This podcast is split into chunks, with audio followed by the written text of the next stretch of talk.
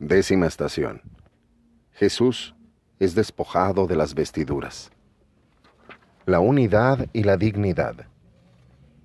Los soldados, cuando crucificaron a Jesús, cogieron su ropa, haciendo cuatro partes, una para cada soldado, y apartaron la túnica.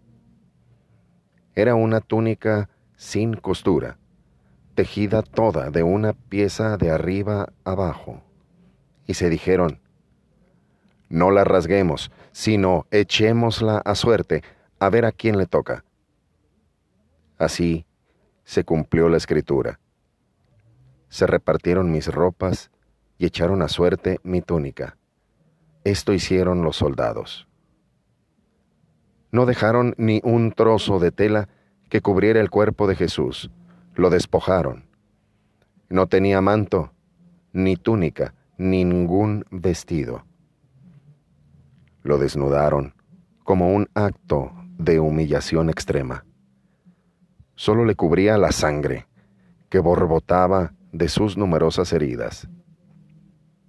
La túnica queda intacta, es símbolo de la unidad de la iglesia, una unidad que se ha de recobrar mediante un camino paciente, una paz artesana, construida día a día, en un tejido recompuesto con los hilos de oro de la fraternidad, en un clima de reconciliación y perdón mutuo.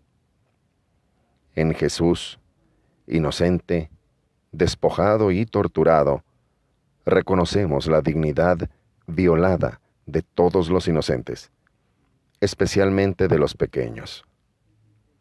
Dios no impidió que su cuerpo despojado fuera expuesto en la cruz. Lo hizo para rescatar todo abuso injustamente cubierto y demostrar que Él, Dios, está irrevocablemente y sin medias tintas de parte de las víctimas. Oración. Señor Jesús, queremos volver a ser inocentes como niños para poder entrar en el reino de los cielos, purificados de nuestra suciedad y de nuestros ídolos. Retira de nuestro pecho el corazón de piedra de las divisiones, que hacen a tu iglesia poco creíble. Danos un corazón nuevo y un espíritu nuevo, para vivir según tus preceptos y observar y poner en práctica tus leyes. Amén.